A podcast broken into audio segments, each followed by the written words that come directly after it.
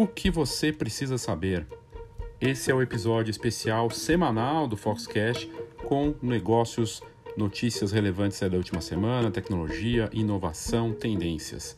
A gente transformou o que você precisa saber também no espaço para responder a sua pergunta sobre negócios que você tenha enviado aqui para a gente. A gente pede toda semana, quem manda entra aqui no episódio. E nessa semana a gente recebeu uma pergunta bem interessante que na sequência a gente vai abordar aqui.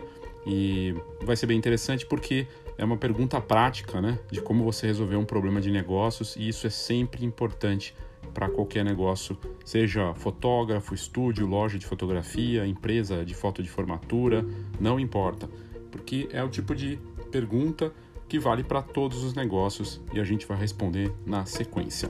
Eu sou Léo Saldanha e você está no Foxcast. Hoje eu vou responder uma pergunta só aqui no O que você precisa saber para dar mais rendimento nessa resposta. E você querendo participar, não se esqueça, manda para a gente leo@fox.com.br por e-mail ou no WhatsApp 11 99 123 4351 11 99 123 4351. A pergunta que eu recebi essa semana é da Marina Cadori que é uma fotógrafa super talentosa, que eu admiro muito o trabalho, uma empresa que tem uma história, a Fotobelli, na fotografia, né? que está é, lá na cidade de Primavera do Leste e faz um trabalho incrível né? aqui no, na região centro-oeste do Brasil.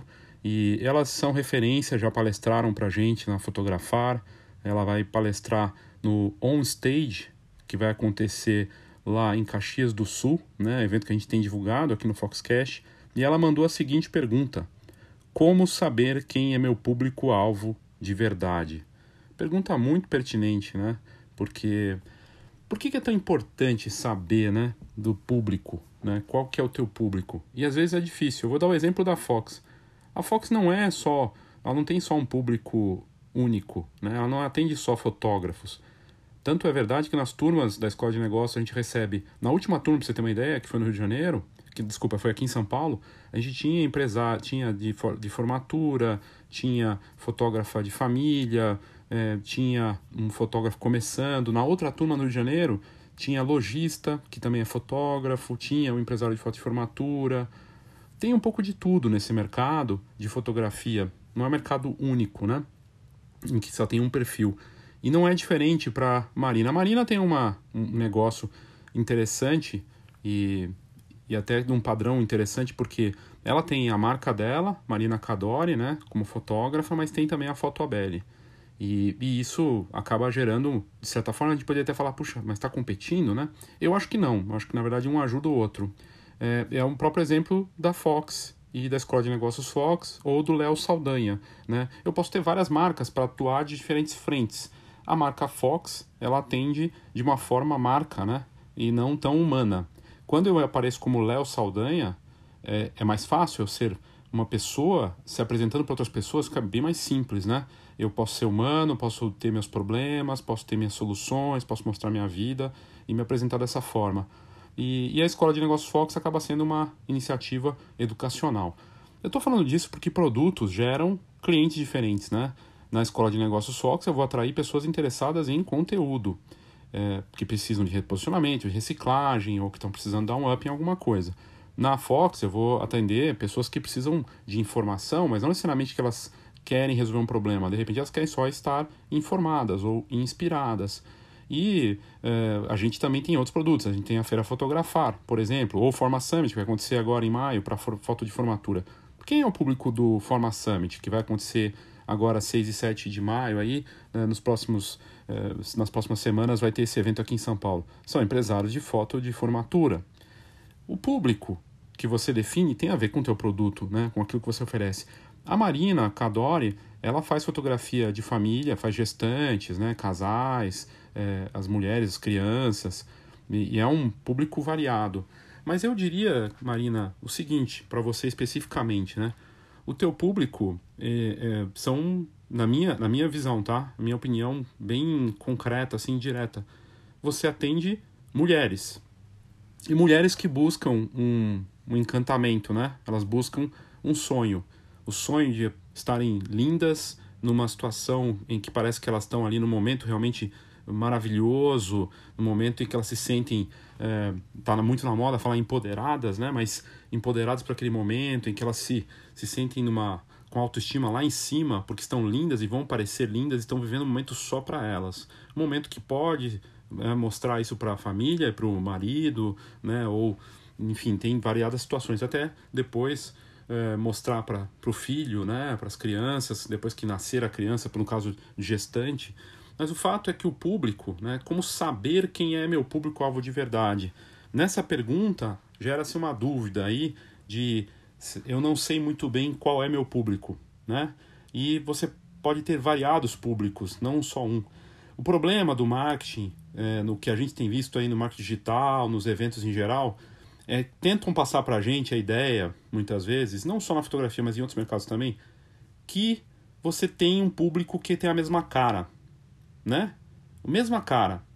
Então, no caso da Marina Cadore, são mães ou mulheres de 35, vamos chutar, vai, 35 a 45 anos ou a 40 anos, que queriam muito ser mãe e que têm esse, esse sonho de se verem lindas nesse momento porque vai ser só aquela vez. E elas têm um padrão bacana de renda, né? Porque o público ali da região é de alto nível, mas acaba atraindo gente de outras cidades também próximas.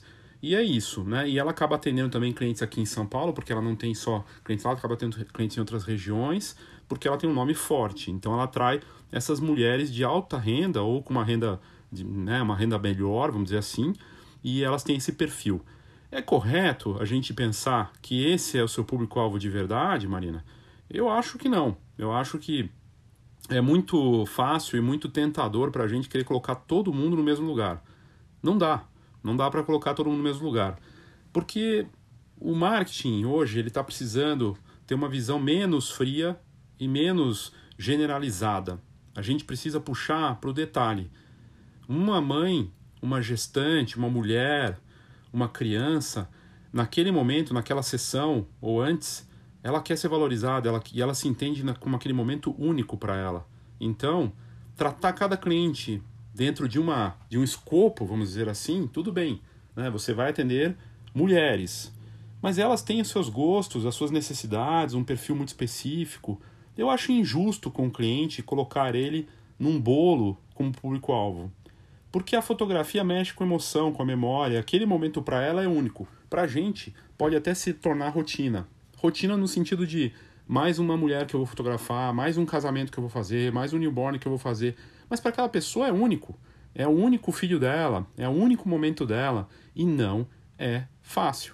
Não é fácil olhar para cada cliente como único. Ele tem um problema, ele tem um desafio, uma necessidade, a gente precisa atender. E tentar encarar cada cliente dessa forma talvez seja a melhor maneira de se aproximar e resolver dos problemas desses clientes. E por que, que é importante não encarar os clientes todos como uma coisa só? Porque isso vai gerar nele um impacto muito grande, de indicação inclusive, porque ele vai falar: nossa, ela me atendeu como se eu fosse única. De uma forma especial me senti pela forma como ela me tratou. E ela vai comentar com as amigas, com os familiares e fazer o barulho em cima daquilo que você fez. Porque é uma experiência que ela está tendo com você, é uma experiência única. E aí passa por toda a fase, desde o primeiro contato até a entrega do produto, né? Então é muito difícil, desafiador, porque pode ter sido uma experiência incrível durante a sessão, mas se você atrasar muito para entregar esse álbum, aí o prazo vai gerar um problema, que vai ser um problema de expectativa, de experiência e da forma como o cliente enxerga o seu negócio.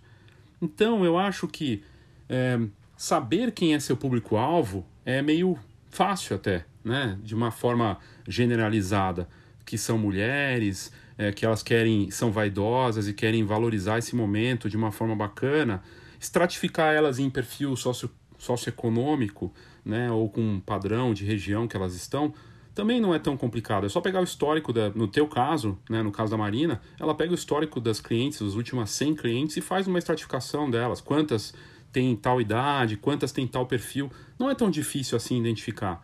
Só que a gente precisa olhar para o caso a caso, tentar ver essas, esses clientes de uma forma um pouco mais humana, um pouco mais, é, sabe, mais sensível. E não que a Marina não tenha essa preocupação. Aliás, a Marina ela tem um trabalho espetacular. É, fico muito feliz de ver as marcas reconhecendo esse trabalho. Agora ela palestrando em, em outros eventos, né? Fez um, um, participou de um evento lá também na região dela. É muito bacana isso, porque ela é um caso real. Ela não é super estrela, né? É pé no chão, batalhadora. Ela é irmã e a mãe que tem um negócio de tantos anos que é referência com um estúdio fantástico e ela também entendendo que ela pode ser, sim, ter a marca dela forte. Ela pode ter o negócio dela separado, não tem problema, e uma coisa ajuda a outra. Porque clientes que forem fazer com a Fotobelly, de repente vai ter um perfil. E o, o, o cliente que vai fechar com a Marina terá outro. Talvez ela possa até um direcionar um para o outro. Né? E aí depende de como saber fazer esse jogo. Mas o que eu acho é que a gente tem que parar de querer colocar persona em tudo, querer olhar para tudo, principalmente fotógrafos, é, que você não vai trabalhar, no caso da Marina, por exemplo, não vai trabalhar a escala, ela não vai atender 3 mil clientes no ano. Né? Acho difícil você conseguir atender tanta, tantos clientes assim. Você quer, eu imagino, no perfil da Marina, que ela vai atender clientes com menor quantidade e mais valor adicionado. Né? Não vai ser volume, vai ser valor. Valor pela experiência, pelo cuidado. Então, é, essa é a minha resposta. Tentar olhar para essa coisa, principalmente no caso dos fotógrafos, de uma forma mais humana, uma forma menos número e menos perfil estratificado. É um cliente caso a caso. E cuidar de cada um de uma forma bacana, diferenciada, vai fazer a diferença e fazer com que esses clientes tragam clientes parecidos, né? Talvez seja a melhor forma da gente trabalhar, né? Eu acho. E menos menos olhar para essa quantidade e mais olhar para essa qualidade desse público que você está atendendo. Então, é, saber como saber quem é meu público-alvo de verdade é, é olhar para o seu passado, Marina. Primeira coisa, se você quiser estratificar melhor isso, independente de tratar ele da forma melhor possível, que eu tenho certeza que você trata, e caso a caso, é, talvez é só fazer esse exercício de pegar os últimos 100, 200 clientes que você atendeu aí nos últimos tempos e fazer uma planificação do perfil deles para você ter uma ideia. Mas não necessariamente vai ser só esse perfil é, genérico, né? Você tem que olhar é, caso a caso e cuidar caso a caso para ter um resultado bacana.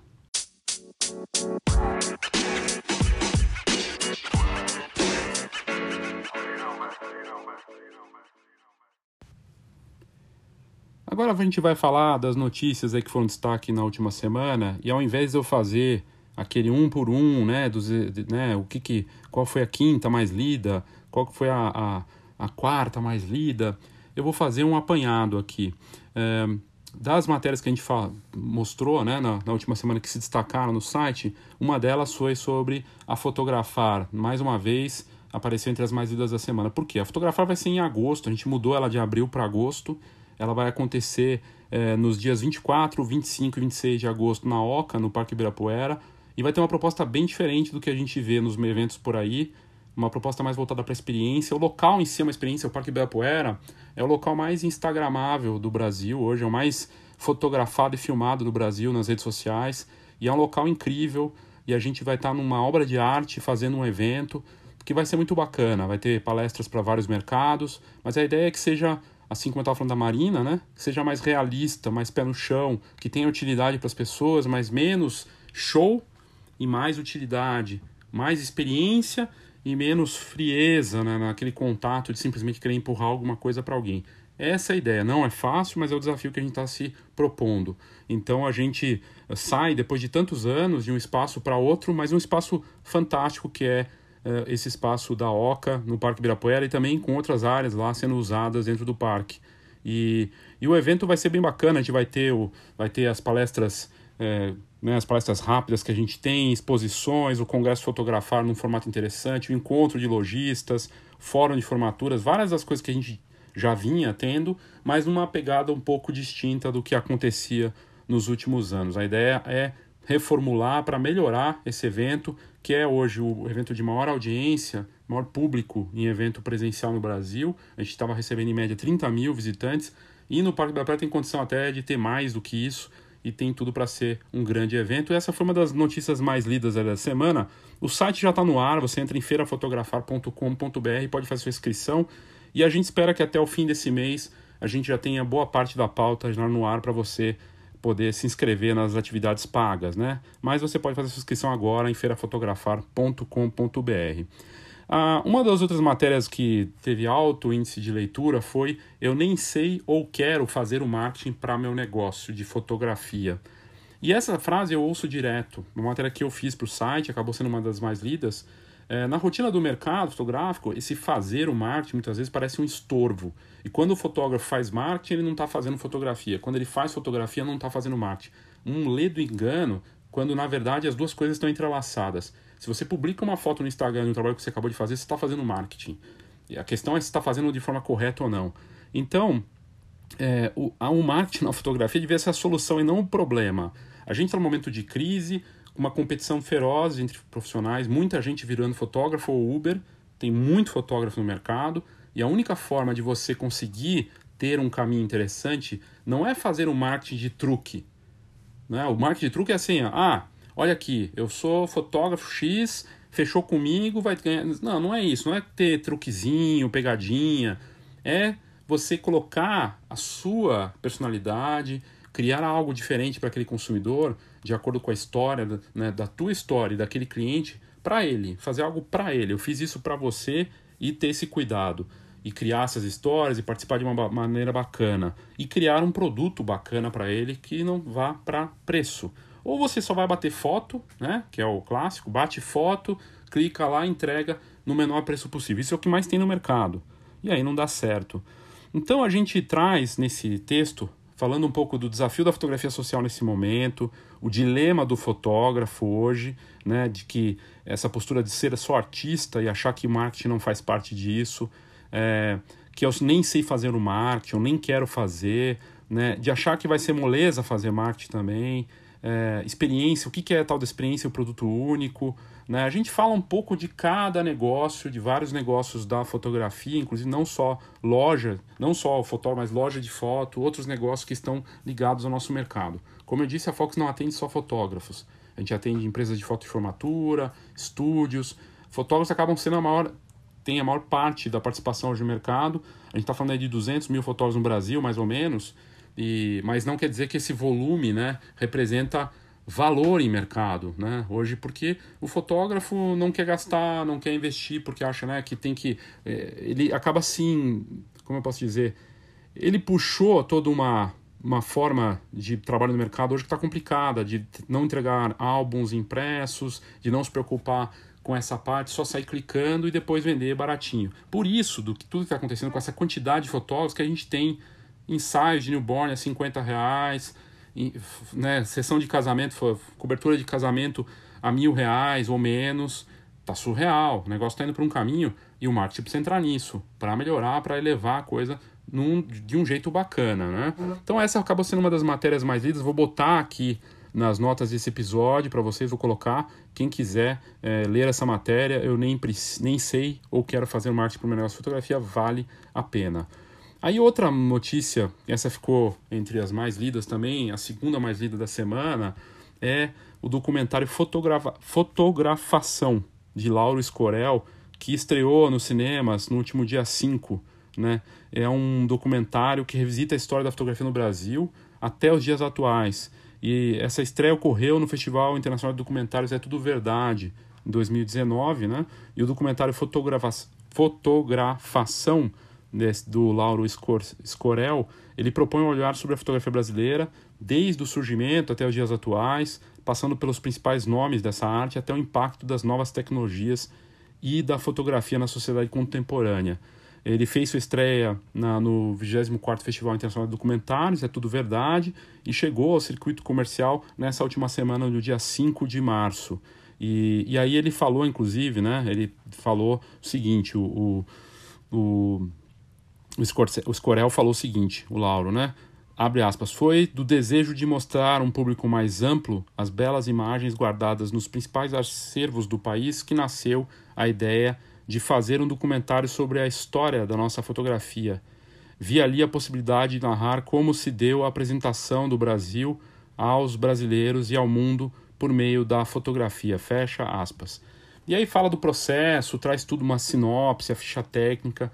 Bombou, foi uma das mais lidas da semana, porque é realmente muito bacana e tem até né, o vídeo ali mostrando né, como é que é o, o, o, trabalho. A gente até publicou nas redes sociais esse vídeo.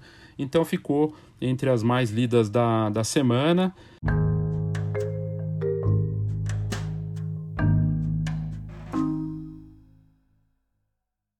A mais lida dessa semana foi o assalto que aconteceu. É, um fotógrafo que teve todos os equipamentos furtados em Florianópolis, o Lucas Foleto, ele teve os equipamentos furtados no último domingo. No, na verdade, não foi no último domingo, foi no domingo retrasado, né, dia 1, no dia 1 desse mês, na, na Praia dos Açores, em Florianópolis. E, e pegaram isso, inclusive, em, em vídeo, tem fotos do carro que roubou. É, o carro parou do lado do carro dele alguém desceu, tinha um casal, eles quebraram o vidro e levaram uma Canon 80D, uma lente Canon 24 é, 5mm, f4, uma lente Canon 100mm, f2.8 e, uma, e um drone da DJI mais controle e baterias. E esse tipo de ocorrência vem acontecendo muito no Brasil, em toda parte, não é só em Floripa, aqui em São Paulo, Rio de Janeiro, Nordeste, todas as regiões. Não dá para dar bobeira, tem que ter seguro, tem que tomar esse cuidado e ter seguro. E aí eu recomendo, inclusive, o Camera Club, que é uma, um, um serviço da Fox para assinantes, cameraclub.com.br. Entra lá, tem seguro com desconto para equipamento, para viagem também. Tem que ter seguro. Tem que ter seguro. Se você não tem, você fica muito exposto, você perde sua ferramenta de trabalho. E acabou sendo a mais lida da semana porque a gente vai nos eventos de fotografia e pergunta de uma sala com 500 fotógrafos, quantos tem seguro? Olha, menos de 10% levanta o braço. É assustador. E aí o cara vai num buffet, porque ele acha que está no buffet não tem perigo, ou está na igreja não tem perigo, e tem perigo. Então é muito grave e essa acabou sendo a notícia mais lida da semana, porque mostra o quanto está complicado, né? E é chama muita atenção os equipamentos estão passando aí por, né, a gente sabe o, o dólar, equipamento é caro, então não é fácil, não pode dar bobeira, mas essa foi a notícia mais lida da semana no site da Fox.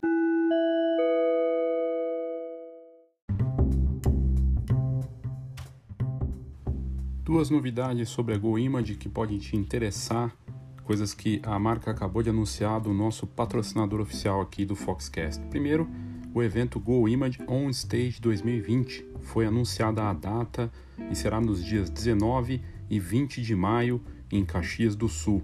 Para você fazer sua inscrição e saber mais, é só entrar em goimage.com.br.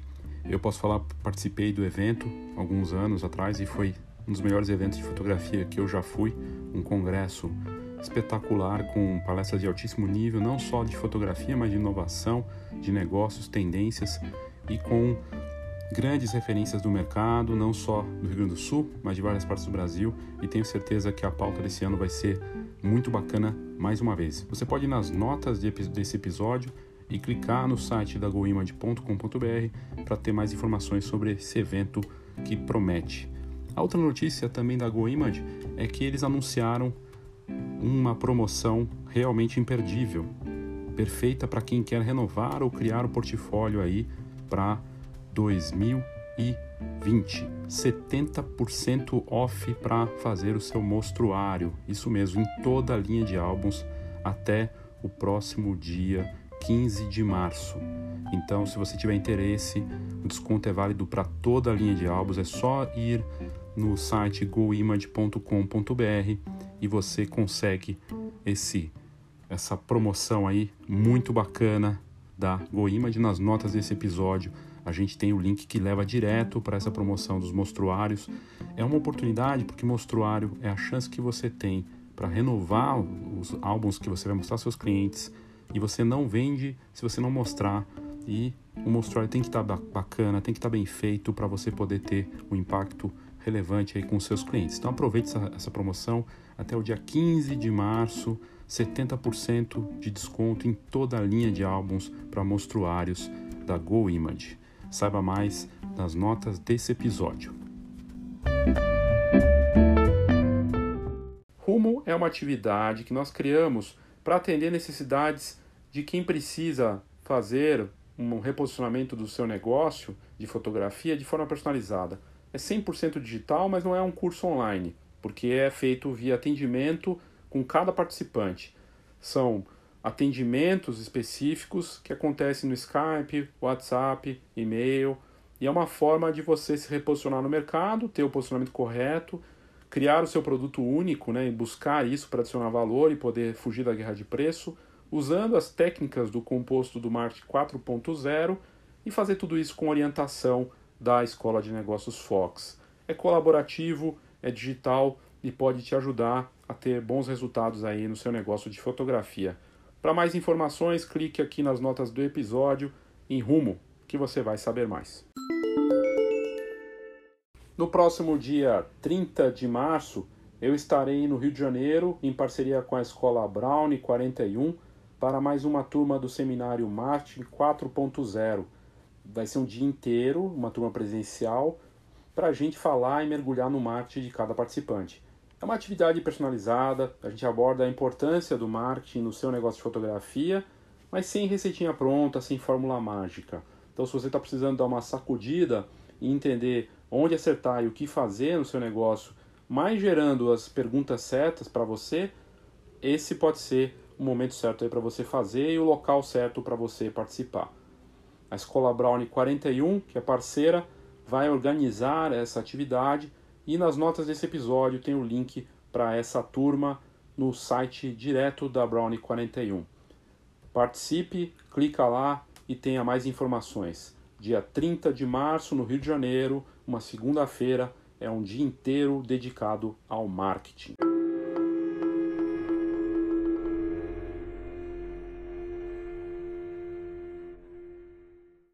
Bom, vamos falar das notícias importantes aí da, da última semana, coisas que eu vi, que eu nem. A gente acabou nem colocando muitas vezes no, no site, porque não parecia tão interessante, mas eu acho interessante de citar aqui, por, pela curiosidade. Um exemplo de uma coisa interessante é um smartphone novo da Sony, o Xperia, que saiu lá fora e que tem tecnologia da linha Alpha mirrorless. Eu achei sensacional isso porque, é, enfim, você ter essa esse tipo de tecnologia sendo embarcada né, em smartphone é algo incrível.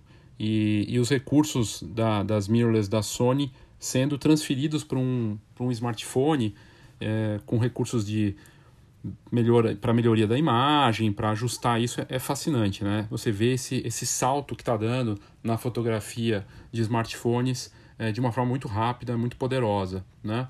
Então é a primeira coisa. A segunda matéria, falando também de smartphone, que a gente deu, foi sobre a Apple, né? Com o prêmio das melhores fotos no modo noturno. A Apple foi muito inteligente, criou o melhor exemplo de campanha marketing 4.0. Por quê? É colaborativo, e, e aí você tem um, um, um lado interessante dessa história, porque é colaborativo porque eles pegaram, esse, quer dizer, é, vale só para os modelos iPhone 11 para cima, e aí os usuários do mundo inteiro podiam participar. O que, que eles ganhavam? Aparelho, dinheiro e exposição né, com a marca, os, os outdoors da Apple clicado com iPhone 11 né, tudo mais. E as fotos são espetaculares, são fotos incríveis, que eles criaram em várias partes do mundo, esses fotógrafos participantes. Tá no site da Fox, mas eu vou colocar nas notas desse episódio para você ver as fotos e, e, entender do que eu estou falando, porque são fotos noturnas e é uma coisa que era o desafio do smartphone antes. Assim como eu falei da Sony, levando a tecnologia da série Alpha mirrorless para os smartphones, com tecnologia incrível ali embarcada, a, a, o iPhone está investindo pesado, a Apple investindo pesado na fotografia noturna, né, no modo retrato, e, e, a julgar pelas fotos, né, quando você olha aquelas fotos, fala: caramba, que incrível ver o resultado disso. São realmente fotos espetaculares. Então, só mostra esse salto que está acontecendo na fotografia de uma forma geral é, com smartphones, né? E eu gosto sempre de trazer esse assunto aqui porque rende, é algo que rende muito. Outra notícia super quente de última hora que acabou de sair, inclusive no site da Fox, é uma foto que até o fotógrafo falou que é uma foto em um milhão. O fotógrafo do, da Getty Images e da família real, o Samir Hussein, fez uma foto no último fim de semana, no sábado, do casal que acabou de sair da realeza, né? O, a Meghan e o Harry, o príncipe Harry, eles que são os duques, né? É, lá do, do Reino Unido, foram para o Canadá e anunciaram que estão saindo do, da família real. E aí esse fotógrafo estava para esse evento que aconteceu no sábado, e começou a chover, estava escuro, mas ele, como é fotógrafo oficial da família real, ele conseguiu uma posição bacana. E ele pegou um momento único, ele aproveitou os flashes que estavam rolando dos outros fotógrafos e junto com ali com o guarda-chuva, aquela chuva e tudo mais, ele conseguiu uma foto espetacular, o flash nem era dele, e a fotografia bombou, ele falou que foi a foto mais icônica que ele fez na carreira dele, e realmente a foto é maravilhosa. É tão maravilhosa que eu vou colocar na capa aqui do Spotify, quem ouve no Spotify é só ir no, na, na, na, capa do episódio, você vai ver a foto dele, o casal sorrindo um pro outro com o guarda-chuva e aquela luz atrás com as gotas caindo. É maravilhosa a fotografia. E ele falou que deu sorte, conseguiu alinhar, mas eu acho que esse não tem sorte. Né? É uma foto em um milhão? Pode ser, porque era um momento tenso ali, corrido, mas ele conseguiu ajustar toda a cena para conseguir esse clique fantástico. E esse é o bom trabalho do fotógrafo que se diferencia, né? Então, realmente é incrível. Ele, depois que fez a foto, baixou as fotos no laptop, foi lá para olhar a imagem para ver se ela estava nítida, estava nítida, estava incrível. E ele já deu entrevista para várias revistas, está bombando no mundo inteiro. A foto dele no Instagram tá com milhares de curtidas, ó, aqui, ó. Tá com, cara, muita curtida, é impressionante. O cara é, mandou super bem. São acho que 30 mil curtidas para cima e ele aparecendo no mundo todo. Esse é o poder do bom fotógrafo, né? Outra notícia quente para você aí de, de última hora, de coisa que vale a pena a gente falar, né? É sobre o coronavírus. Não tem como não falar do coronavírus. E, e por que, que a gente vai falar do coronavírus aqui que não parece que não tem nada a ver? Nossa, não aguento mais ouvir falar do coronavírus. É o alinhamento dos planetas, né? A gente parecia que vinha por uma recuperação econômica, que as coisas, né, no decorrer do ano talvez melhorassem, mas já tem previsão mundial para baixo do, falando está se falando tem recessão mundial, né, por conta do coronavírus, por conta do dólar aí da guerra do petróleo e, e tudo mais. Então tá complicada a situação. O que, que, isso tem a ver com fotografia, né? O que, que isso tem a ver com fotografia? Primeiro eu vou ver aqui a matéria da Nikon que acabou de sair falando que a Nikon ela tá com um problema com um dos modelos dela por conta do coronavírus. Como assim? Né? O que, que tem a ver o coronavírus com a, com a fabricante, né? com a Nikon? E aí a matéria diz o seguinte: Nikon atrasa o lançamento da nova câmera D6 por conta do, uh, de falta de peças é, e tudo graças ao coronavírus. O que acontece? As fábricas né, dessas empresas de fotografia, muitas delas é, estão não só na, no Japão, mas principalmente na China. E, e aí o, corona, o novo coronavírus ele está atrasando lançamento de equipamentos, está afetando eventos de fotografia na Ásia. Um grande evento foi cancelado. É, e outros eventos estão tendo problemas. O evento de smartphone, que seria em Barcelona, foi cancelado, o maior do mundo, um dos maiores do mundo, né? E a, a Nikon se, ela já se desculpou pelo atraso, mas que ela vai tentar lançar esse equipamento até maio. Né? É, várias outras empresas estão sendo afetadas de tecnologia e de fotografia estão sendo afetadas pelo coronavírus. Caso da Apple, né, por conta do supply chain deles, a, a cadeia de suprimentos dessas marcas está ligada de alguma forma com a China. A China fechou uma série de fábricas, cidades inteiras estão fechadas. Agora, o, uma parte da, da, Itália com 16 milhões de pessoas em quarentena. Isso afeta o mundo todo, né? Então, um, e, e, aí, claro, né, o Covid-19, como é conhecido, acabou afetando aí é, essa câmera da Nikon, que chegaria com muita expectativa, chegaria para para março vai chegar em maio, o que não é tão ruim se a gente pensar, mas você vê, veja que como o impacto né, de, um, de um, dessa epidemia aí, que está beirando a pandemia, né, tem no mundo todo.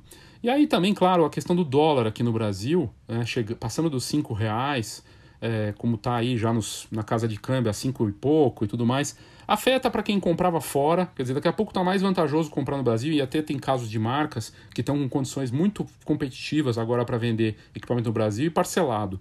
Então, comprar fora já não é vantajoso para muita gente. E, e o fato é que realmente a gente vê a, a, o, o coronavírus afetando de uma forma até meio inacreditável, né?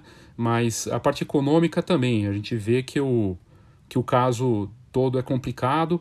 É, a gente viu também, isso vai ter um, um impacto para algumas outras marcas, para peças de marcas de câmeras também. Parece que alguns modelos de câmeras estavam com, algum, com problemas, também de outras marcas, é, com peças, então chegariam ao mercado com certas peças, é, modelo simplificado, vamos dizer assim.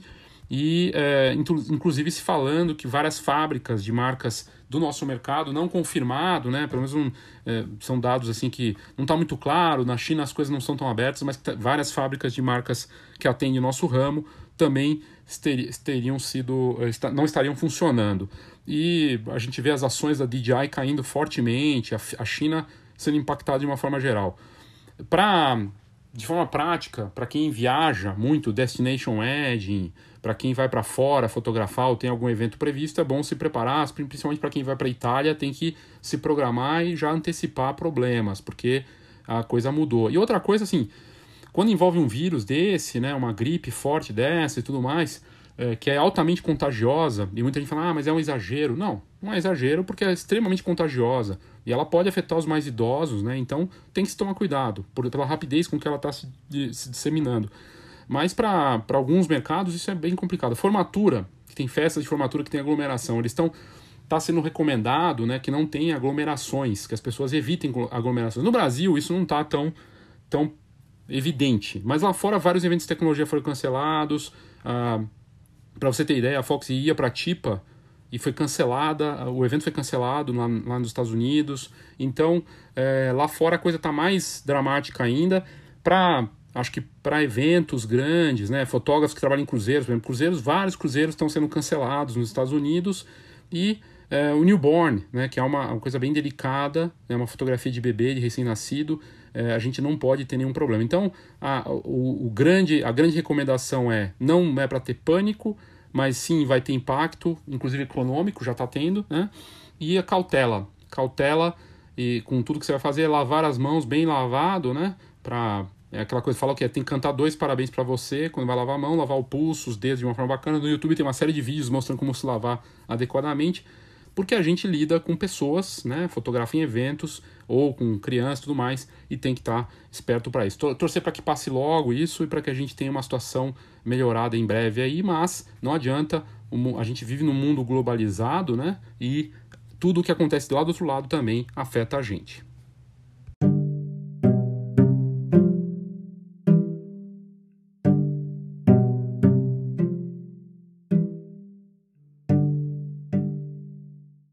E aí, depois de falar desses, dessas notícias, falar do coronavírus, e antes da gente entrar no especialista em marketing digital, Rafael Arruda, trazendo, respondendo uma pergunta de um ouvinte, a gente vai falar sobre um case muito interessante que foi dado no site da Fox, uma plataforma que mostra como o poder da fotografia pode impactar na vida das pessoas de uma forma que a gente nem imagina. Eu estou falando da Art Lifting, que tem uma proposta de decoração por uma boa causa. É uma plataforma online que decora empresas com obras de artistas em risco de exclusão social. Ela foi criada em 2013 pelos irmãos Liz e Spence Powers e mais quatro artistas de Boston.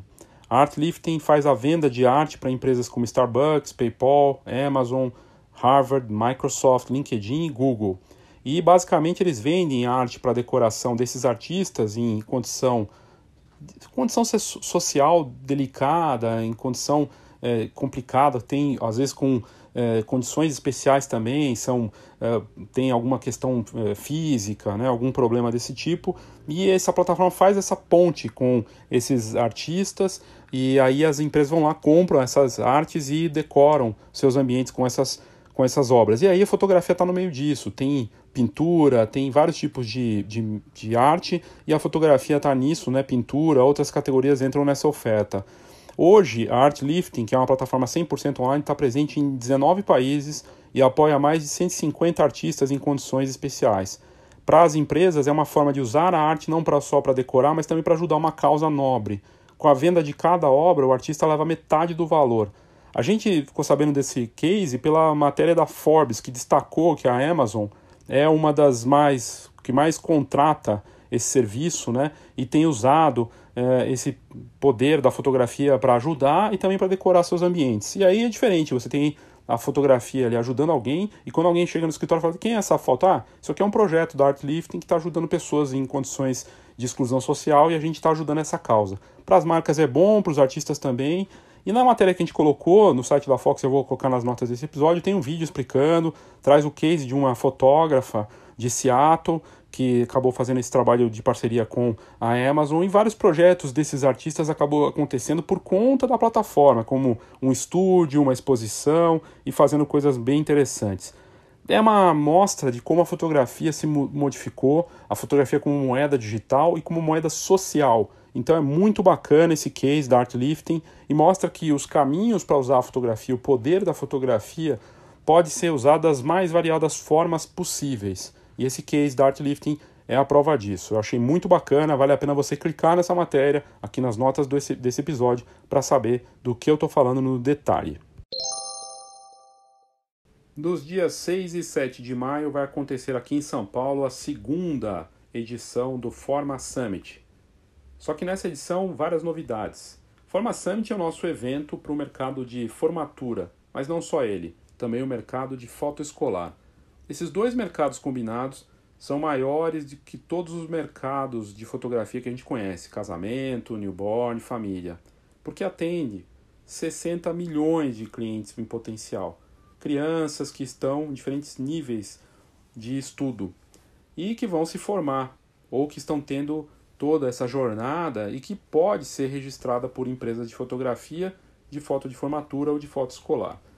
Nesse dia todo, nesses dois dias, a gente vai ter uma série de palestras, debates, falando de marketing, falando de tendências, de produtos, gestão, de técnicas, tudo para você entender, investir, reajustar ou apostar nesse mercado fascinante.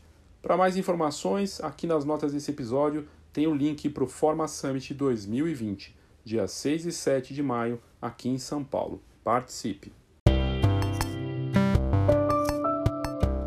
E nesse episódio do Foxcast, no que você precisa saber, com a participação do Rafael Arruda, a gente passou para ele a seguinte pergunta, né? E foi uma pergunta que veio dos ouvintes e é interessante, é um assunto que interessa sempre dos influenciadores, da importância dos influenciadores, sejam eles macro, né, mega influenciadores ou nano influenciadores.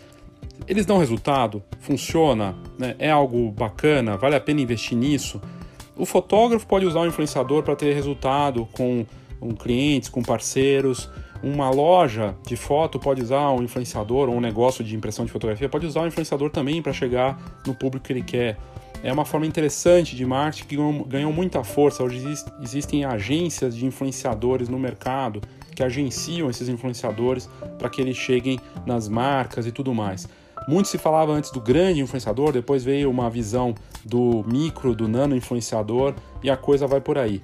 E o, a gente chegou para o Arruda e falou: Arruda, você pode falar sobre isso? Você que tem uma agência de marketing digital e ele é, gentilmente traz então a visão dele sobre os influenciadores, o quanto é efetivo e a visão dele sobre esse assunto. Então, com vocês, Rafael Arruda, da Sou Mais Digital, falando aí sobre esse assunto.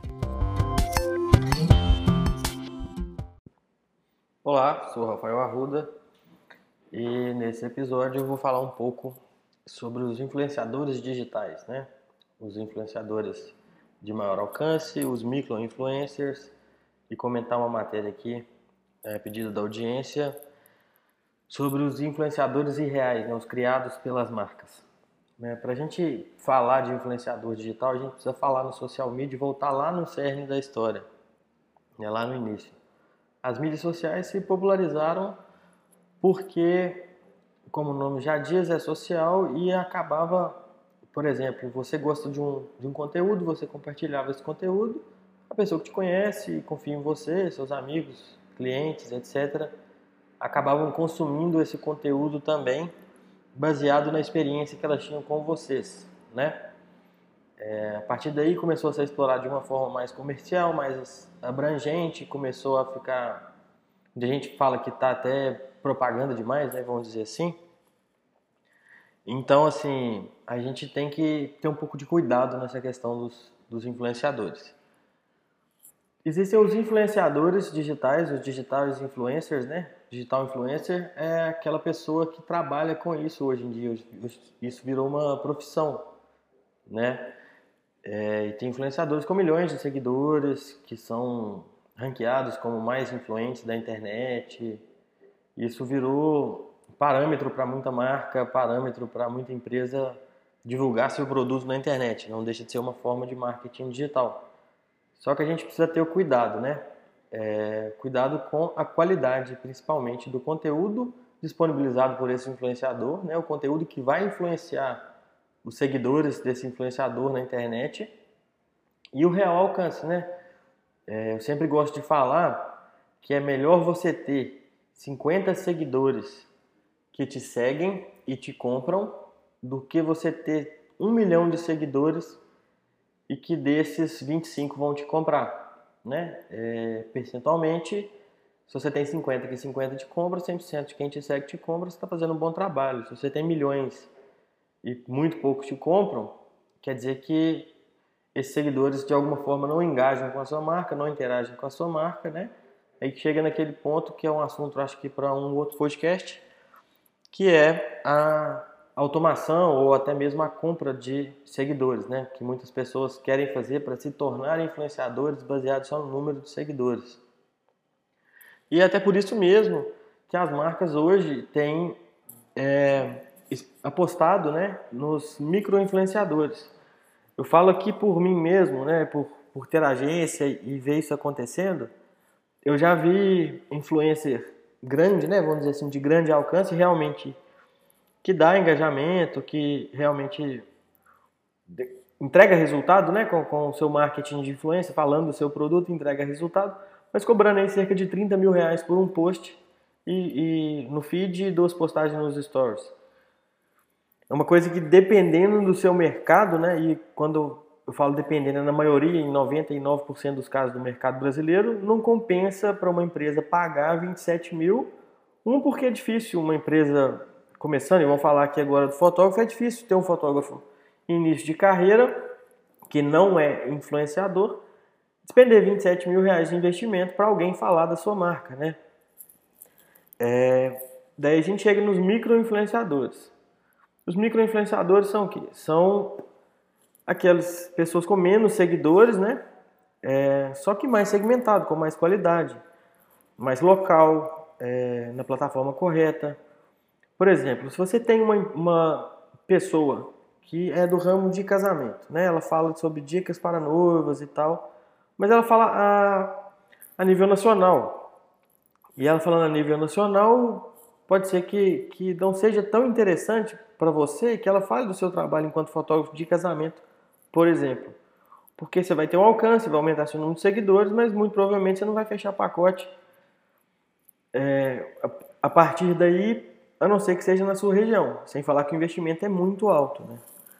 Daí a gente vem com os micro-influenciadores, que são pessoas que têm menos seguidores, mais segmentados da sua região, e que vão falar alguma coisa que vai é, mostrar o seu trabalho, né? falar da experiência dela com o seu trabalho, que é muito importante a pessoa ter experiência real com o que ela está falando, para que as pessoas possam engajar com o que ela disse e ser de forma social relacionado ao seu trabalho te contratar.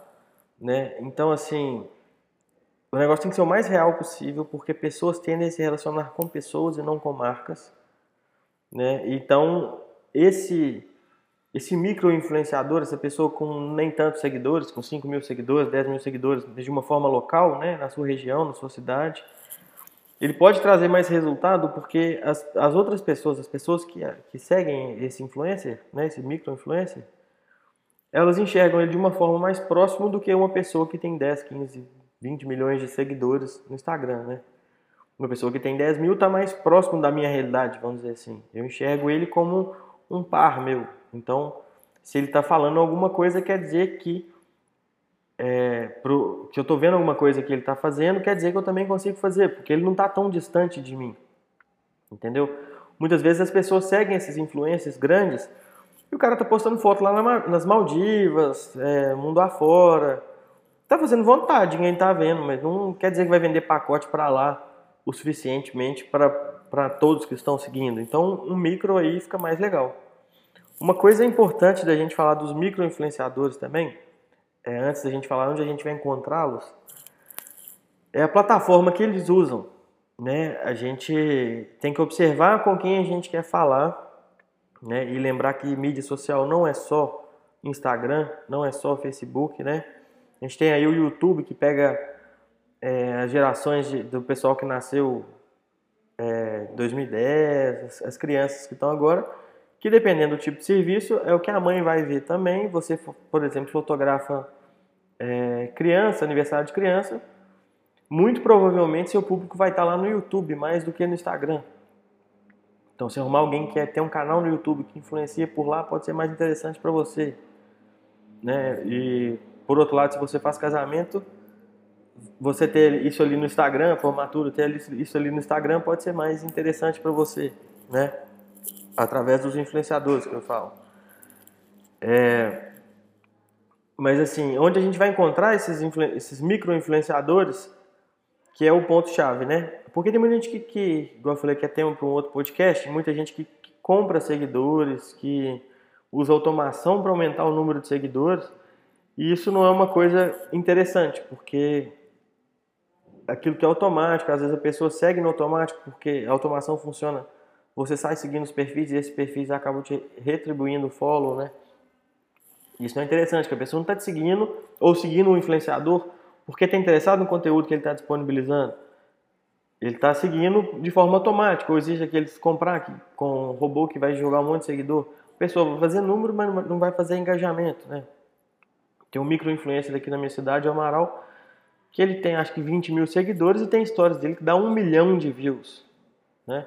Você fazer algum tipo de, de, de parceria com ele, de, de ação patrocinada através dele, sai muito mais barato do que uma pessoa que tem 100 mil seguidores e às vezes não tem o engajamento que o Amaral tem.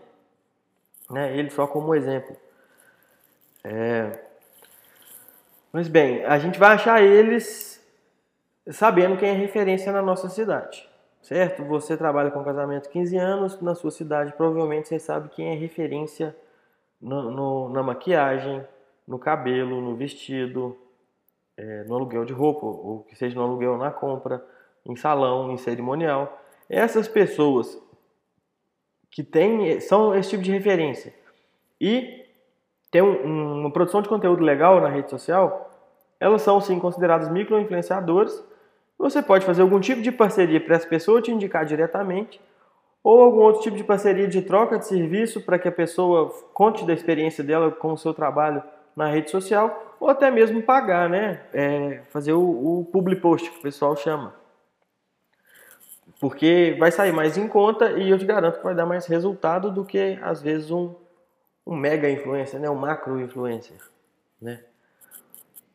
assim, eu acho que é, que é bem isso, a gente tem que, que aproveitar dos pequenos porque eles ficam mais reais na visão do, do seu consumidor. Se tem alguém mais próximo do seu consumidor falando dele, falando do seu serviço, né, falando para ele, pode ser que seja mais interessante para ele é, dar crédito para essa pessoa que está mais perto dele, né? Não é uma pessoa com milhões de seguidores, não é uma pessoa mega famosa, é uma pessoa famosa regionalmente, é uma pessoa referência naquilo que ela faz.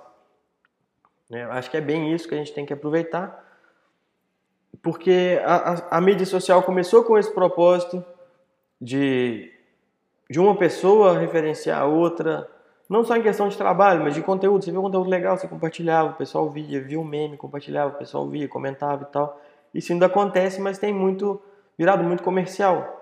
Então a gente traz isso um pouco pro, pro, usando dos micro-influenciadores para que com eles a gente tenha um retorno mais direcionado, mais qualitativo do que quantitativo. Não adianta nada você ter um milhão de pessoas vendo o seu produto se ninguém vai te comprar. Agora, se um, um micro-influenciador expõe para 10 mil pessoas, 20 mil pessoas, ou com alcance às vezes até um pouco maior ou menor, e essas pessoas vão interessar em te comprar. Né? Eu já vi caso aqui de, de macro-influência, a pessoa paga, chega a pagar 25 mil numa postagem, não tem um faturamento que desse o retorno sobre o investimento num, num, curto prazo, ou pelo menos proveniente desse post, dessa influência. E já vi micro-influência com 20 mil seguidores aqui, cobrando 800 reais por uma ação bem mais completa do que só um post e dando resultado de imediato para o fotógrafo que contratou ele. Né? E para a gente comentar aqui sobre os influenciadores irreais, né, matéria que saiu lá no UOL, é, os irreais são criados por marcas empresas e movimentam milhões. as marcas entenderam que é, pessoas se relacionam com pessoas antes de se relacionar com marcas. Então elas criaram uma persona do outro lado, né? Porque tem a buyer persona, que é a representatividade do seu cliente ideal. As marcas criaram é, um perfil de, de, um influenciador de mentira, né? De, como fosse um robozinho que, que fala a mesma língua com as pessoas para trazer essa proximidade de pessoa para pessoa, mesmo que seja uma pessoa é, fictícia, né? Mas ela tem nome, ela tem idade, ela tem estilo, ela posta coisa na, na rede social, ela conversa com seguidores. Por mais que a gente saiba que lá atrás pode ter uma equipe gigantesca de muita gente falando, não tem essa é, personalidade, essa personalidade, que essa personalidade é muito bem pensada, mas as marcas enxergaram isso, algumas marcas enxergaram isso e já vem fazendo isso, né? É, criaram uns, uns avatares que, uns robozinhos, avatares que que influenciam as pessoas a comprar da própria marca. Isso é uma estratégia sensacional, né? Sensacional que a gente já está vendo lá fora de é, personificar a marca. A pessoa conversar com a sua marca como se estivesse conversando com uma pessoa mesmo, né? Para poder se, se, sentir mais próximo, né? E mais uma vez, quanto mais próximo o seu cliente se sentir de você, mais ele vai te comprar. E se ele se sentir mais próximo de alguém que está falando de você, um micro-influenciador, por exemplo, como dissemos, ele vai sentir que é plausível, né? Às vezes a pessoa não compra de você porque acha que o seu trabalho é caro, seu trabalho é bom e a pessoa tem uma visão de que é caro. Isso é muito comum, já vi isso muito. Uma pessoa não te contrata para ser o fotógrafo do casamento, da formatura, do 15 anos, do aniversário, etc., da família, é porque acha que seu trabalho é caro. Eu vejo isso direto. Se alguém, um micro-influencer, que está mais próximo da realidade da pessoa, te contrata, mesmo que seja de forma fictícia, você faz uma pergunta com a pessoa, mas esse influencer mostra para as pessoas que é possível ter o seu serviço, a pessoa se sente mais à vontade para poder te contratar e te pedir um orçamento. Por outro lado, se você ainda não é conhecido e o micro-influencer está próximo das pessoas conta sobre o seu trabalho, as pessoas vão querer conhecer o seu trabalho. Por quê? Porque alguém que está falando para elas sobre o seu trabalho é uma pessoa mais com a realidade mais próxima da dela. Né? Não está lá, não está viajando o mundo o dia inteiro e está aqui na vida mais perto, com a realidade mais parecida do, da audiência, né, de quem está assistindo esse influenciador. Então é mais fácil da pessoa querer te comprar, né? Bom, eu acho que é bem isso. Para a gente finalizar, eu acho que é só frisar que o micro, micro influenciador tem ganhado cada vez mais espaço, porque a gente precisa pensar no marketing digital como qualidade. A gente não tem que pensar como quantidade, não é? Quantidade de seguidor, não é? Quantidade de curtida, é a qualidade do conteúdo disponibilizado, a qualidade de quem está vendo o seu conteúdo, ou seja, se, se o público que está vendo é realmente quem interessa, e um, sim a quantidade de orçamento solicitado, de negócio fechado e por aí vai. Bom, pessoal, acho que é isso. Queria agradecer aí mais uma vez pela audiência. Muito obrigado ao Léo e à Fox por mais esse espaço aqui. Que, e é isso, na próxima semana a gente comenta mais algum assunto. Se vocês tiverem algo com marketing digital, sobre o marketing digital que vocês querem saber, que eu possa ajudar, é só enviar para o pessoal da Fox que a gente vai trabalhar um podcast em cima disso. Tá ok? Muito obrigado, gente. Um abraço e até a próxima.